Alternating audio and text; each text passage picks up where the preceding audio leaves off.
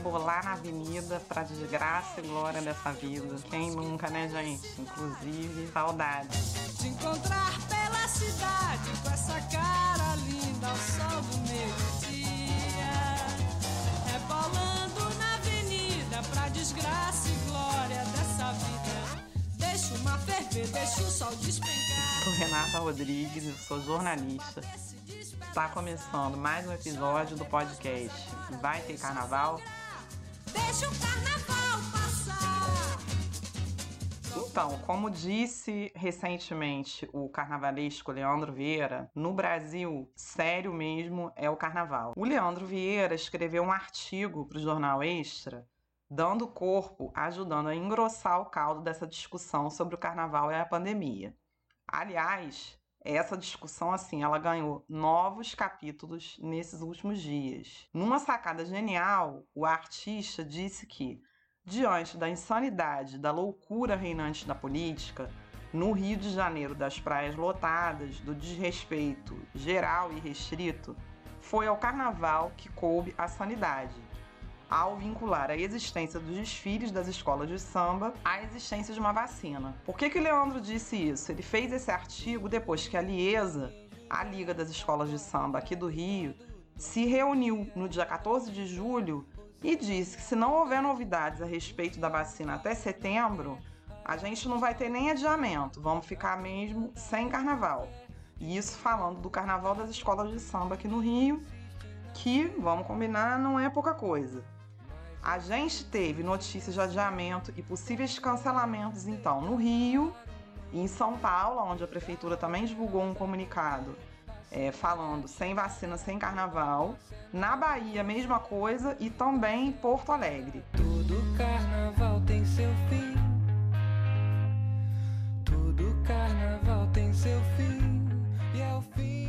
As escolas de samba e os blocos estão mesmo em compasso de espera, com instrumentos e atividade. Mas enquanto isso, a gente aqui continua nessa nossa conversa sobre o carnaval. Hoje a gente vai receber um cara que não é qualquer fulião. Ele é historiador, é alguém que está na política e na militância há muitos anos e é vereador pela cidade do Rio de Janeiro. Nesse momento, inclusive, ele está tentando aprovar um projeto para apoiar e tentar diminuir o sufoco dos trabalhadores da cultura na cidade. Eu tô falando do Tarcísio Mota. Com esse currículo, sabe que é mais engraçado, mais legal? Você jogar o nome dele no Google, as primeiras opções que aparecem ligam essa figura ao carnaval. E lá no terceiro lugar é que vem a atuação dele como vereador. Brincadeiras à parte, Tarcísio é um cara sério, que sabe aproveitar a vida e o carnaval, que não abre mão de viver a festa no Rio, cidade que ele adotou, ama e defende. Pra que mudar? Vamos ouvir o que, que esse petropolitano, minhoca da terra, assim como eu que sou de Teresópolis, tem pra dizer pra gente sobre a relação dele com carnaval e sobre carnaval e pandemia? Deixa De acordo com o site do próprio Tarcísio, ele é professor de História licenciado do Colégio Pedro II e vereador na cidade do Rio de Janeiro desde 2017. Líder do PSOL Carioca na Câmara e presidente da Comissão Especial do Carnaval, sobre a qual a gente vai falar um pouco aqui. Vice-presidente das comissões de Cultura e Educação. Foi candidato ao governo do estado pelo PSOL em 2014 e 2018 ficando em terceiro lugar nessa última eleição. Filho de operários, nasceu em Petrópolis em 1975. E foi na Serra que a história dele com o carnaval, que envolve aí também uma longa história de amor, começou. Vamos escutar?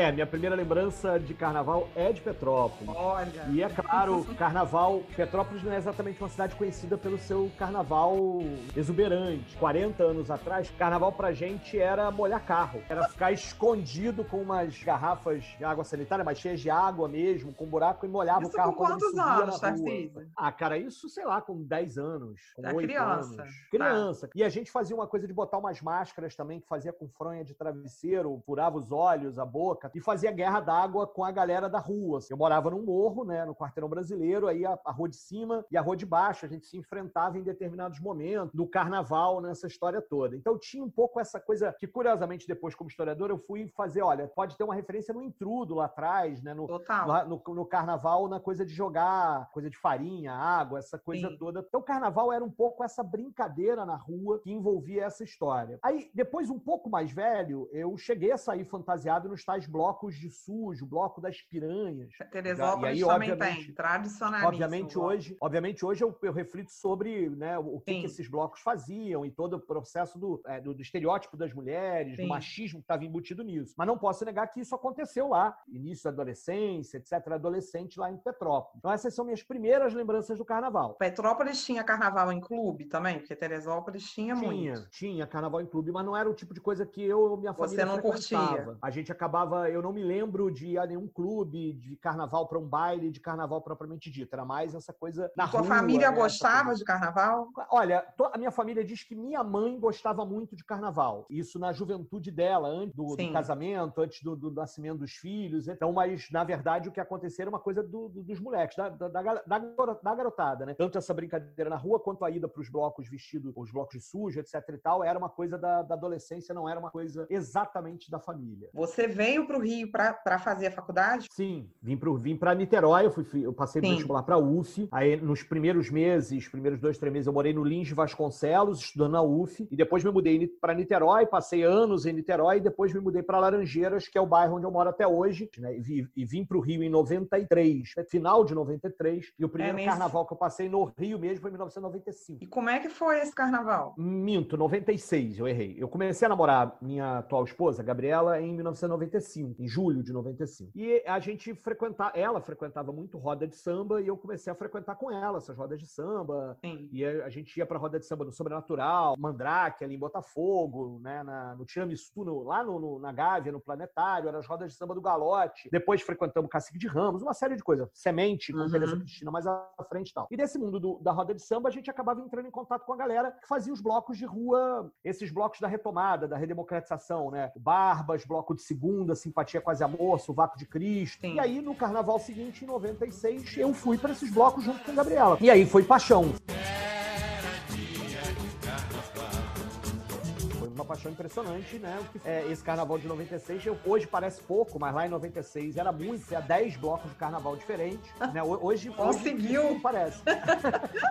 mas foi uma coisa muito mágica, e aí, desde então, eu não passo carnaval em outro lugar, né? Eu até imagino possibilidade de passar carnaval em outros lugares, mas ainda não, já passei até o pré-carnaval em Recife, mas o carnaval mesmo, né, é no Rio de Janeiro, porque foi um carnaval fantástico, mágico. Eu, no carnaval eu me lembro, inclusive, quinta-feira, meu bem, eu volto já, sexta-feira, sexta-feira concentra, mas não sai. O sábado de manhã era. Fui no Bola Preta, depois no Barbas. É, aí depois teve no domingo o, o Simpatia. É, não, é o Sovaco de Cri. Não, Simpatia, porque o Sovaco saía antes. Aí depois teve na segunda-feira o Bloco de Segunda. E na terça a gente ia pro Bip Bip, é, porque aí tinha uns blocos doidos lá. A gente acabou na terça, meia-noite, chamando, saindo num bloco que nunca mais existiu, chamado Lira do Delírio. Uma doideira, meia-noite, em Copacabana, para encerrar o carnaval nessa história. Foi o meu primeiro, primeiro carnaval exatamente com esses blocos, etc. Depois vieram muito mais. Foi um rio que passou em minha vida e meu coração se deixou levar. Eu acredito que sim, sabe por quê? Deixa eu te contar uma coisa. Pesquisando sobre você na internet, você, eu descobri assim, ó, é Tarcísio Mota fantasiado, Tarcísio Mota carnaval. Depois é que vem o Tarcísio Mota vereador e projeto. Emília, Emília, ótimo, porque no final isso diz muito sobre, sobre o que a gente quer da vida, inclusive, né? Ou seja, Sim. é claro que a, o trabalho, o meu trabalho como vereador é absolutamente importante, mas sem dúvida alguma, é, eu sei que essa história das minhas fantasias e da minha relação com o carnaval, curioso essa história. E as fantasias acabaram virando um tema, inclusive, nas próprias eleições, ou seja, quando eu fui candidato a governador lá em 2014, depois do debate da Globo, um jornalista, que hoje está na CNN, o Molica, chegou a me ligar dizendo, Tarcísio, recebeu as fotos, o que, que eu faço? Eu falei, ah, pode publicar, rapaz, não tem problema não. E aí saiu. O que eu faço, é ótimo. Aí depois, no final, não foi nem ele, ele acabou não publicando, saiu, acho que se não me engano, no Extra, uma coluna Sim. sobre isso. Mas ele achou que você ia ficar desesperado. É, ele achou que né, as pessoas me começaram a espalhar como se fosse alguma coisa que eu fosse ficar incomodado, ou que fosse me atingir. Né? Foram pessoas querendo. E eu falei, não, pelo amor de Deus, vamos. E foi bom. A matéria do Extra, inclusive, e esse jornalista nem falou comigo, não lembro nem quem foi, ainda era gente como a gente, colocou foto minha fantasiada no carnaval, na arquibancada, vestido com a camisa do Vasco, perfeito, tudo que eu queria essa altura. Então o tiro saiu pela culatra, na verdade, a, a, reação foi muito, muito boa. E toda vez que isso acontece, que alguém coloca uma, coloca uma foto minha fantasiado para tentar dizer, olha, que absurdo, é isso que vocês querem como governador, normalmente a galera, é isso mesmo, eu queria isso, é isso mesmo. eu, tô, eu sou dessa galera. Mas olha só, deixa eu te falar uma coisa. Tiraram uma vez uma foto minha, eu acho que tá você de um lado, o Gregório do outro, e eu tô assim rindo atrás e tal. Aí, aí alguém me marcou, falou, né? Aí eu falei assim: ah, essa gente não pode me ver, tá vendo? Já ficam todos aí. Então, mas a gente brinca carnaval junto no me nos mesmos lugares. Mas tem uma parte muito séria disso, e que eu acho que agora está sendo debatida aí, porque existe toda uma cadeia produtiva, existem muitas uhum. pessoas que vivem no carnaval. Não, pois é, o carnaval é absolutamente importante do ponto de vista econômico para o Brasil e especificamente para a cidade do Rio de Janeiro. O carnaval gera emprego, gera renda, gera imposto, gera arrecadação. Agora, eu costumo dizer, inclusive, que se não gerasse isso tudo, ainda assim a gente devia defender o carnaval como expressão cultural, como expressão de vida, como manifestação, como algo presente na identidade, na memória e na história da cidade que a gente vive, faz parte da gente, ainda assim deveria defender. Mas o carnaval ainda tem esse plus, ou seja, há toda uma cadeia produtiva, há toda uma movimentação econômica que se faz o ano inteiro, seja no Carnaval da Avenida, né, no Carnaval das escolas de samba, dos vários grupos, do grupo especial, grupo A, B, C, D e E, é, e também no, na questão dos blocos de carnaval de rua. Né? E, portanto, todas as rodas de samba, e oficinas, cursos, feijoada, ao longo do ano, em torno do mundo do carnaval, que é muito importante para a cidade do Rio de Janeiro. É uma pena porque as prefeituras podiam, inclusive, aproveitar isso de forma muito melhor, né? ter política pública para isso. Né? Imagina se cada escola de samba, cada quadra de escola de samba nas comunidades e periferias da cidade do Rio de Janeiro fosse um ponto de cultura. Uhum. Trabalhasse a memória local, que trabalhasse com aqueles que estão. A potencialidade disso como política cultural é inestimável, mas isso Sim. não acontece. Tem todo esse elemento muito importante no carnaval, que é a sua dimensão como cultura e a sua dimensão como economia, como e deveria ter também uma dimensão política, como política pública sem dúvida alguma. Por isso, inclusive, a gente tem um outro projeto de lei, projeto de emenda à lei orgânica do município, para colocar o carnaval como um direito cultural do cidadão carioca. Né? Colocar Sim. isso, escrever isso na lei orgânica do município. Tem vários municípios que já tem, curiosamente, o Rio de Janeiro não seria o primeiro. Né? Em Olinda, é, até em, em, São Paulo, o carnaval já está na lei orgânica, aqui no Rio não está, e a gente está batalhando por isso. Já foi aprovado em primeira discussão, mas aí veio a pandemia e a gente não conseguiu colocar ele para votar em segunda discussão na Câmara. Sim. Esse outro projeto que você está falando é porque a pandemia ela atingiu fortemente o setor da cultura. E ao atingir o setor da cultura, atingiu o setor do carnaval. Já tudo aquilo que gira em torno do carnaval ao longo do ano está parado. E aí, Sim. muitos trabalhadores da cultura vinculados ao carnaval estão sem renda, sem trabalho. E nós apresentamos um projeto, que é o um projeto chamado SOS Cultura Carioca, 1821, que tem, entre outras coisas, a perspectiva de garantia de renda mínima para os trabalhadores da cultura, manutenção dos contratos e tem também a perspectiva de editais, pagamento dos editais já aprovados e novos editais em tempos de pandemia, que, na nossa opinião, precisam incorporar também os trabalhadores da cultura é, vinculados ao carnaval. Para nós, diferente do que normalmente a política pública oficial diz, né? ou seja, carnaval está lá no turismo, está lá na Rio Tour e não na Secretaria de Cultura. Para nós está errado. O turismo é uma dimensão que se alimenta da cultura e não o contrário. Né? A cultura não deveria ser algo que está né, subordinado ao turismo. O turismo é muito importante, mas a cultura é maior do que uh, entender, ou e o carnaval, entender o carnaval apenas como um elemento turístico na cidade do Rio de Janeiro. Isso não faz o menor sentido mais, se é que fez sentido em algum momento. Acho que nunca fez. E como que tá essa história do projeto? O projeto tá, tá na, na pauta, mas ainda Sim. não foi votado nem em primeiro. Nós estamos numa campanha agora para conseguir fazer com que ele, com que a, a vota, as votações na Câmara aconteçam, para que a gente possa colocar ele, ele tá né, né, na, na, na, no dia, na, na última quinta-feira, ele estava ainda em oitavo na ordem do dia, na pauta, né, na ordem de votação. Então precisam que sete projetos sejam votados antes e serem votados duas vezes cada um desses sete até chegar no nosso.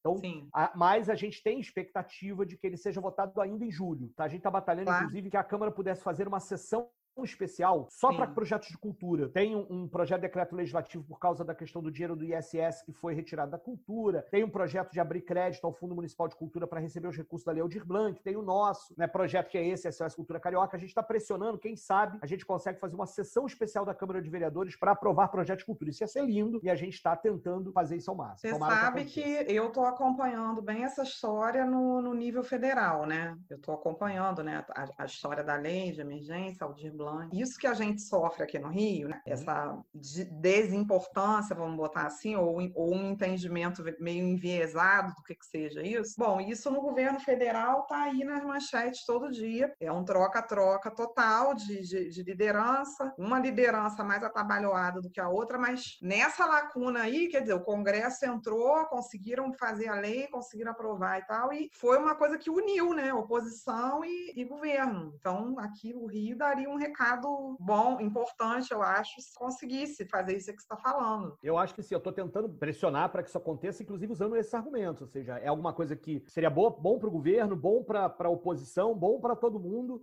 né? Na verdade, só os, os mais né, aguerridos é, bolsonaristas anticultura e anti-ciência iam ficar um pouco incomodados. Eu tô sabendo que você tem, tem uns desses lá. Eles que têm. É, tem, tem, Eu tô tem, sabendo. Tem um, pelo menos. Tem um, pelo menos. Não precisa falar o nome dele, não. Mas a gente acha que, poxa, ia ser bom para todo mundo, né? Então, tomara que a gente consiga, né? Eu acompanho as políticas públicas ou as não políticas públicas do uhum. Carnaval do Rio de Janeiro como uma pessoa que trabalha com isso também e vive o Carnaval. Eu sei que o teu mandato tem uma atuação séria e constante em cima desse negócio, inclusive já participei de vi lá toda a documentação que vocês fazem, tentando justamente falar com todos os setores. E aí a gestão Crivella, assim, ela vai deixar um legado no carnaval? E se vai, que legado é esse? É, é até difícil pensar numa outra situação em que a gente teve, de fato, um prefeito inimigo do carnaval, que é disso que se trata. Né? A gestão Crivella será marcada como a gestão que foi inimiga do carnaval. Tentou diminuir muito o papel do carnaval na cidade do Rio de Janeiro o que não faz o menor sentido, nem do ponto de vista dos direitos da população, né, isso é, é precisa ser dito, nem do ponto de vista econômico. Ele foi capaz de colocar em oposição carnaval escola, né, dizer, não, não vou dar mais dinheiro para carnaval para poder botar comida na boca das crianças na creche, fazendo esse populismo barato e hipócrita, sem perceber que os impostos que geram para o carnaval é que permitem dinheiro para melhorar a educação, e não o contrário. Nós, que inclusive na época da eleição sempre somos, fomos criticados por isso, defendemos que o dinheiro para o carnaval precisa ter critério, precisa precisa ser transparente, precisa ser utilizado de forma coerente, não é para ficar dando dinheiro para a Liesa sem cobrança no, de, de, transparência e contrapartida para isso. Tem Mas o Crivella preta, aproveitou, né? é, o, prefe... o Crivella aproveitou essa crítica, ou por exemplo, a crítica que a gente sempre fez ao monopólio das transmissões do Carnaval pela Globo e, e que o contrato seja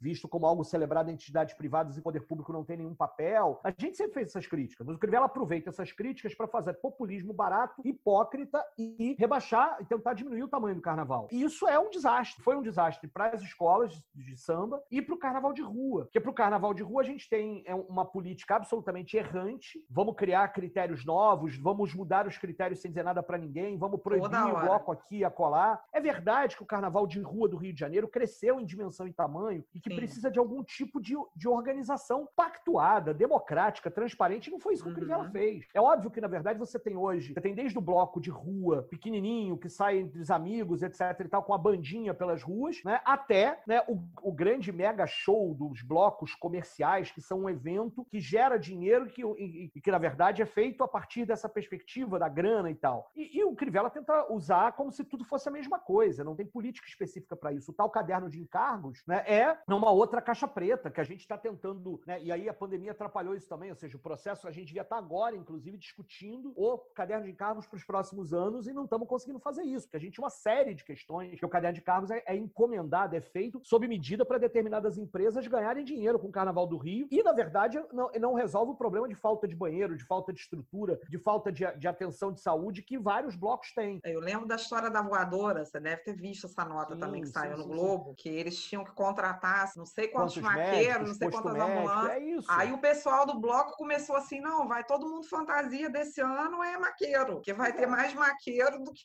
integrante no bloco. E, e, é um absurdo, Renato, porque, por exemplo, o caderno de encargos previa a instalação por parte da empresa que vende a propaganda do carnaval de postos médicos pela cidade. E aí você uhum. vai ver quando os postos médicos estão espalhados pela cidade. Aí não tinha posto médico no centro da cidade. Você fala, tá maluco? Aí a gente, não, tudo bem ter posto médico no recreio, que bom, Sim. mas não tem posto. E onde não tinha posto médico, o bloco tinha que resolver o problema do posto médico. Não, ah, peraí. Tá Qual foi o critério que foi utilizado para isso? Né? Qual é o critério? Ah, não, foi um não sei o quê, do, porque a, a, a distância dos hospitais e no centro tem muito hospital. mas aí o bloco é que vai ter que pagar? A prefeitura do Crivella, em quatro anos, me parece que a palavra planejamento não existe no dicionário do Crivella. Não há nenhuma capacidade de olhar para o que vai acontecer com a cidade e ante antecipar os problemas para resolvê-los, planejar como superar. A gente dizia que na, na, na gestão do Eduardo Paes o planejamento da cidade era feito no escritório das empreiteiras das grandes obras. Né? A gente diz que no Crivella a gente não sabe onde é feito, é tudo no improviso. Teremos eleições, né? Já sabemos, preocupantes.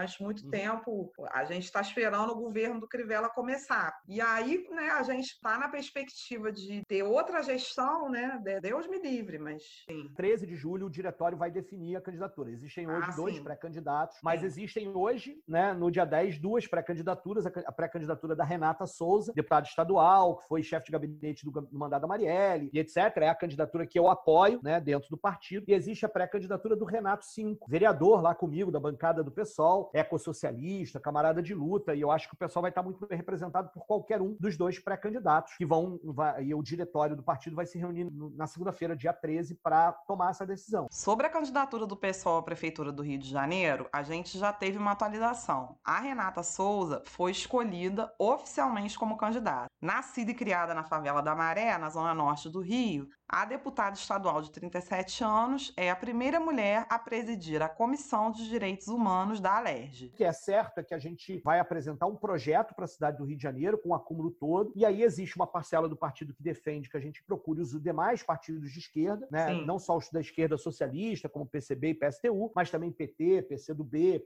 PSB, PDT, que já tem candidatos, mas a gente procurar para tentar fazer a maior aliança possível para Sim. programática para apresentar um projeto para a cidade do Rio de Janeiro. A minha avaliação hoje é que o governo Crivella ainda, é, ainda era um governo muito mal avaliado. Ele deu uma sorte, eu vou dizer isso, porque a pandemia muda tudo. E na hora que você compara o que fez o governo do Estado e o governo federal, o Crivella até parece que é um bom gestor, o que, o que a gente vai ter que mostrar para as pessoas que não é. Ele deu uma sorte porque no ano passado ele encomendou uma série de respiradores e tomógrafos na China, antes da pandemia, e pagou barato, e eles chegaram todos agora. Então parece que ele atuou melhor na pandemia. É verdade Sim. que as declarações dele são péssimas, a política dele de cesta básica é horrível horrível, tá um caos nas escolas por causa disso, não teve política de renda mínima, não teve política de segurança alimentar, mas o atendimento à saúde, o hospital de campanha né, é, funcionou, o hospital ali de Acari foi bem organizado. Agora, ele fica nessa história toda, abre a economia, volta atrás, não volta, abre, e aí uhum. quer abrir na, na, na, marra, dá umas declarações e tal, tá aliado ao Bolsonaro, mas a gente espera que a essa altura do campeonato a população do Rio de Janeiro possa avaliar o conjunto da obra e perceber que, na verdade, a gente não precisa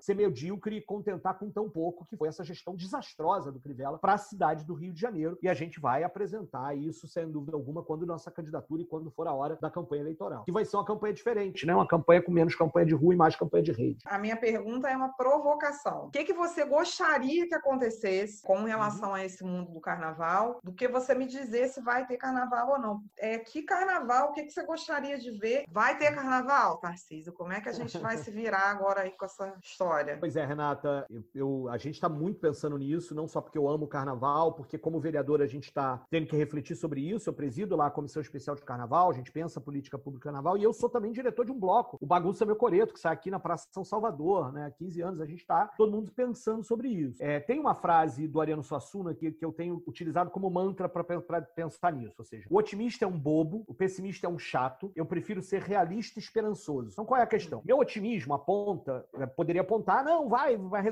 não, não tá. Mas eu também não sou exatamente absolutamente pessimista.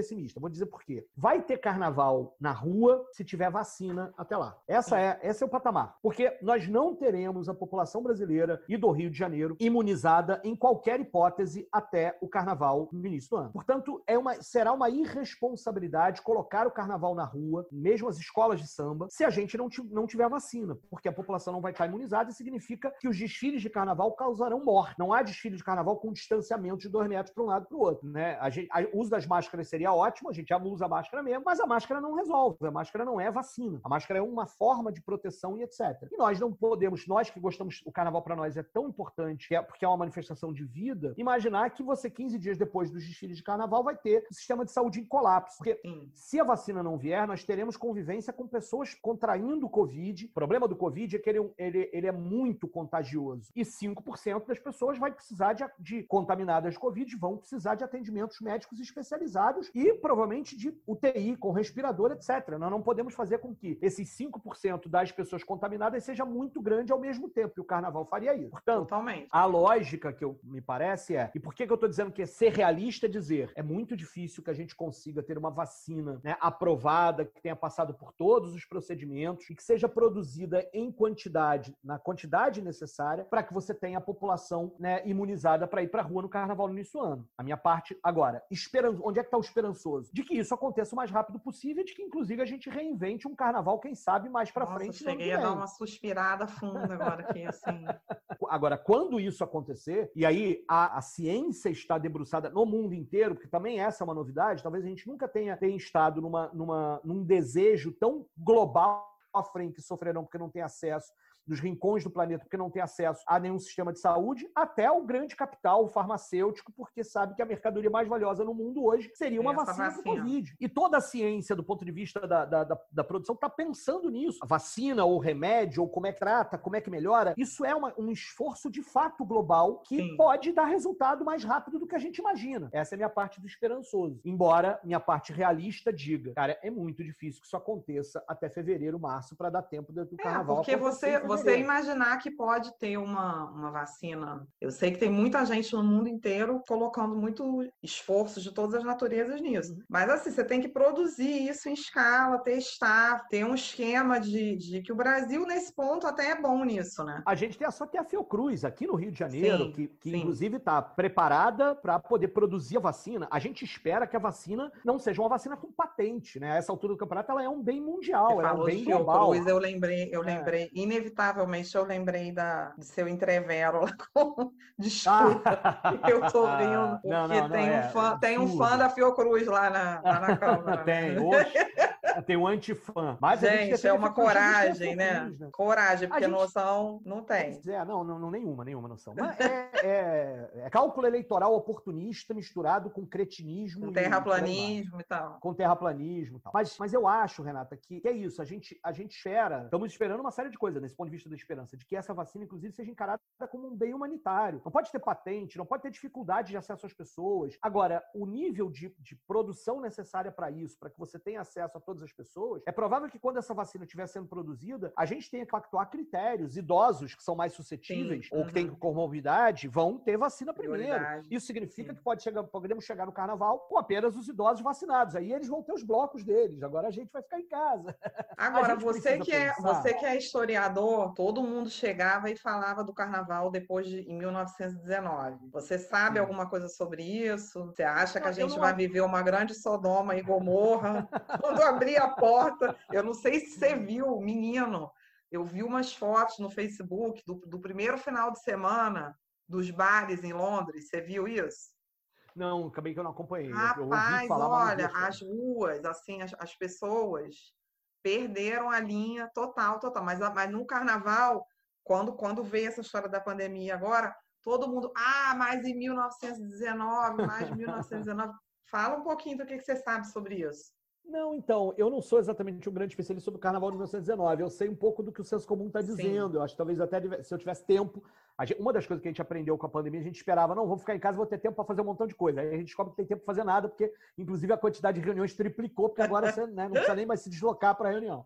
É um negócio, e a Câmara a gente não parou de trabalhar. Mas, é, de fato, assim, é, é, é, é um pouco natural que a gente imagine que a gente está no confinamento se você partir do princípio que agora pode, vai poder, e aí isso a gente precisa ter um mínimo de disciplina com relação a isso. Eu acho que a gente vai viver, quando tiver vacina produzida, etc. e tal, um lindo carnaval, seja em que mês for. A gente vai ter que inventar esse tipo de situação. Agora, a gente também tem que, tem que ter tranquilidade para entender que a, a, a responsabilidade sanitária, a responsabilidade com a defesa da vida é uma responsabilidade para todos nós, para todos nós, né? Eu tô Sim. doido para poder tomar minha, minha cerveja. Eu ando eu tô meio com restrição médica para cerveja, mas todo, todo mundo meu vinho, né? É ao ar livre, na rua, com um montão Sim. de gente, batendo papo, como a gente fazia antes. Mas a gente precisa ter responsabilidade, que não é só uma responsabilidade comigo, com a minha saúde, mas com a saúde de todos. E aí isso é, na verdade, a grande questão que a gente vai ter que, primeiro, pensar em como será esse carnaval sem desfiles na rua. Ai, meu isso Deus. Isso é um problema. Isso é um problema. Como é que a gente vai reinventar, pelo menos para a gente ter um pouquinho de gostinho de carnaval, Sim. carnavais nas varandas, né? Carnavais, sei lá o que vai acontecer nessa história toda mas a gente vai precisar pensar nisso, dar um certo aperto no coração, ainda mais porque o processo está andando, a gente percebe disso. Mas nota, mesmo que o Brasil, de uma hora para outra, agora tomasse as medidas certas do lockdown, etc. e tal, isso reduz o ritmo de contágio e diminui a, a, pressão sobre o sistema de saúde. Mas não resolve o problema de que no carnaval a maior parte da população não estará imunizada, porque isso não vai acontecer e, portanto, isso significa que a imunização precisará da vacina e, portanto, o carnaval depende da existência de uma vacina. E isso tem implicações diferentes, tanto para o carnaval de rua quanto para o carnaval da avenida, porque os barracões também estão parados. Já né? deveriam isso estar funcionando, sim. Estão parados e, portanto, historicamente, a gente já teve carnaval na cidade do Rio de Janeiro no, no, fora do, do, dos meses do carnaval. Né? Você tem um, processo de tentativa de proibição do carnaval quando teve a morte do Barão do Rio Branco, e, na verdade, o que aconteceu foi que a prefeitura decretou que o carnaval não ia ter, e a galera foi para a rua assim mesmo, e depois, quando a prefeitura tinha adiado, teve carnaval adiado também. Teve dois carnavais, quando a prefeitura tentou proibir um. então, esse, essa história, o, o Simas conta, é maravilhosa. Morreu o Barão do Rio Branco, eles resolveram decretar um luto, suspenderam o carnaval. A galera desrespeitou o luto, foi para a rua. E como a prefeitura tinha adiado o carnaval para um mês, dois meses depois, dois meses depois teve carnaval de novo, dois carnavais. Agora, para gente que faz o carnaval, a gente não vai poder ser responsável de ir para a rua Sim. fazer desfile. E Total. se tiver gente, como a gente viu né, a situação dos bares quando abriu, desrespeito com, com a vigilância Sim. sanitária, etc. e tal, nós teremos que fazer a crítica. E nossos blocos, eu posso dizer, eu estou defendendo, e a, a, diretoria do Bagunça Meu Coreto também, que não tem carnaval na rua se a gente não tiver vacina. Né? A gente não pode correr, correr esse tipo de risco. É, vacina ou algum tratamento eficaz que não signifique a, so, a possível superlotação do sistema de saúde, que gente vai morrer se a gente for para a rua. Então, nessa, nessa história, não há nenhuma dúvida, é o meu realismo mais esperançoso de que esse, essa vontade no mundo inteiro de que a vacina aconteça, esses investimentos na ciência, essa coisa toda possa resultar numa vacina que esteja acessível o mais rapidamente possível, e aí teremos carnaval. Olha, eu acho que carnaval é utopia, carnaval também é sonho. Eu vou nutrir aqui a minha esperança junto com você também. E tenho certeza, assim, nem sei o que vai acontecer, nem sei se Mulheres Rodadas vai sair, mas eu tenho certeza que a gente vai acabar se esbarrando aí no carnaval de novo. E a gente vai lembrar desse momento aqui, vai falar: caramba, olha só, tá vendo? Nós todos estamos vivendo momentos únicos na vida. Nenhum de nós, há um ano atrás, imaginava que ia estar assim. Então, Meu futuro Deus, daqui a um ano ano, o futuro daqui a um ano também é inimaginável, ou daqui a seis meses. Então, sejamos realistas, porque entendemos a realidade, mas esperançosos. Vamos nos encontrar novamente, sem dúvida alguma, nos carnavais da vida. Para terminar esse papo sensacional, eu preciso trazer uma atualização. O projeto que o Tarcísio menciona nessa conversa ainda não foi votado. Segundo a assessoria do vereador, essa votação não aconteceu por causa da manobra de um vereador, o Leandro Lima, que está simplesmente atuando para impedir a aprovação da proposta que parece que vai acontecer. Gente, vamos anotar esse nome? Não é possível, né? Não baixasse a pandemia, a gente tem gente aí inimiga declarada da cultura do carnaval. Ó, tamo de olho, hein? Não deixe o samba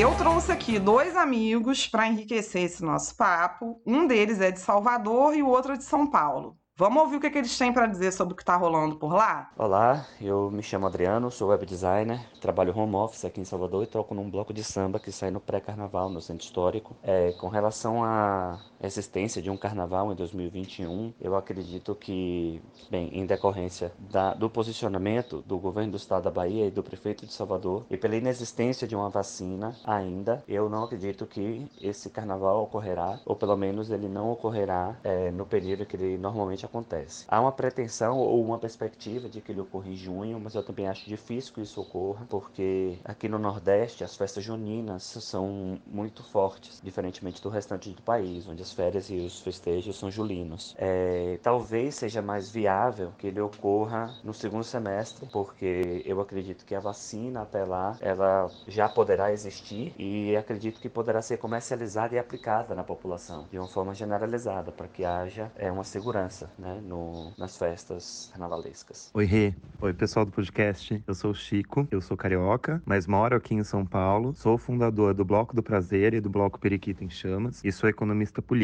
Eu acredito que se tivermos vacina, teremos carnaval sim. É, porque só se tivermos vacina, para que a gente consiga ter o carnaval nos moldes que o carnaval é hoje, né? Com aglomeração na rua, todo mundo cantando, dançando, celebrando, feliz e contente e abraçado, que é o tradicional carnaval de rua e eu particularmente acredito. Acho que os governos e prefeituras, por uma movimentação turística, podem acabar pensando num modelo de carnaval onde só seja feita sobre áreas que possam ser controladas, então sambódromos, é, micaretas com venda de abadá, e se for feito desse modo, a gente acaba excluindo um pouco o carnaval de rua, que o carnaval de rua você não consegue ter tantos controles e normas de segurança e saúde assim. Acho que precisa ser discutido nesse momento como o carnaval de rua, quais são os cuidados que a gente tem que ter pós-Covid e pós-vacina mesmo assim, né? Quais são os protocolos de saúde que a gente tem que seguir para que a gente consiga ter todos os nossos foliões na rua da melhor forma possível, prezando pela saúde de todo mundo e todo mundo celebrando e festejando. Então eu acredito que a gente vai ter carnaval, provável que não seja em fevereiro, que os governos estaduais vão achar uma data em comum para se fazer o carnaval, pensando nesse bem-estar e saúde da população como um todo. E eu particularmente não concebo um carnaval onde só tenha carnaval controlado e não tenha carnaval de rua. Tem que ter carnaval de toda forma, com bloco de rua, troça, com maracatu e etc. Beijo, gente.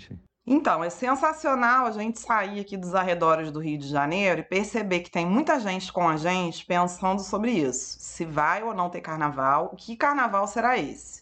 Para acabar esse podcast, que eu sei termina meio assim, né, em ritmo de carnaval cancelado, eu vou usar mais um pedaço do texto do Leandro Vieira. Ora, não é o carnaval o ópio brasileiro, a galhofa nacional, festa alienante que priva o povo da razão e do progresso? Quem pensa assim vai ter que enfrentar a sensatez da turma do Ziriguidum. Os trompetes da turma do Cordão do Bola Preta e do Boitatá estão em compasso de espera. Na Mangueira, zona da Leopoldina, na Serrinha, na Vila Vintém, em Nilópolis, o samba sambistas estão como ensinou o mestre Martinho, devagar, devagarinho. Ao decidir não entrar na onda do morra quem morrer, a turma do samba mostra que o carnaval não é a festa da alienação. No Brasil da terra plana e da gripezinha, a postura oficial naturaliza a morte e despreza a ciência. A turma da folia ficou reservado o apreço pela pesquisa científica e pela vida. O carnaval mantém intacta a prática lúdica de inverter a dura, às vezes ignorante realidade do mundo. A máxima de que no Brasil sério mesmo é o carnaval nunca foi tão verdadeira. É certo que haverá um próximo carnaval. Quando? Não sabemos. Mas a turma do samba já mandou avisar que só será possível quando o álcool for para beber, aos goles, e a máscara for de pirata ou arlequim. A Colombina entrou no boutique, bebeu, bebeu, saiu assim, ferrou cacete, vai tomar sorvete com o arlequim. Ferrou apaixonado. Tem mais, gente. Por hoje é só. Até nosso próximo episódio. A gente esteve de novo na produção e na apresentação euzinha, Renata Rodrigues, na técnica Flávia Soares, que me apoiou na pesquisa desse maravilhoso repertório para esse nosso episódio de número 4. Tivemos aqui as seguintes canções: Deixa Sangrar, do Caetano Veloso, na voz da Gal Costa. Todo carnaval tem seu fim, dos Los Hermanos. Foi um rio que passou em minha vida, do Paulinho da Viola. Emília, a boneca gente, a Baby Consuelo. Não deixa o samba morrer, na voz de Alcione. Errou apaixonado, do Noel Rosa. Quando o carnaval chegar, samba do Chico Buarque de Holanda. Vou me despedindo. Segue a gente no Spotify, no SoundCloud e também no Instagram, arroba Vai Ter Carnaval Podcast. Beijos, até breve. Tô me guardando pra quando o carnaval chegar. Há quanto tempo desejo seu beijo molhado de maracujá. Tô me guardando pra quando o carnaval chegar. E quem me ofende, humilhando, pisando, pensando que eu vou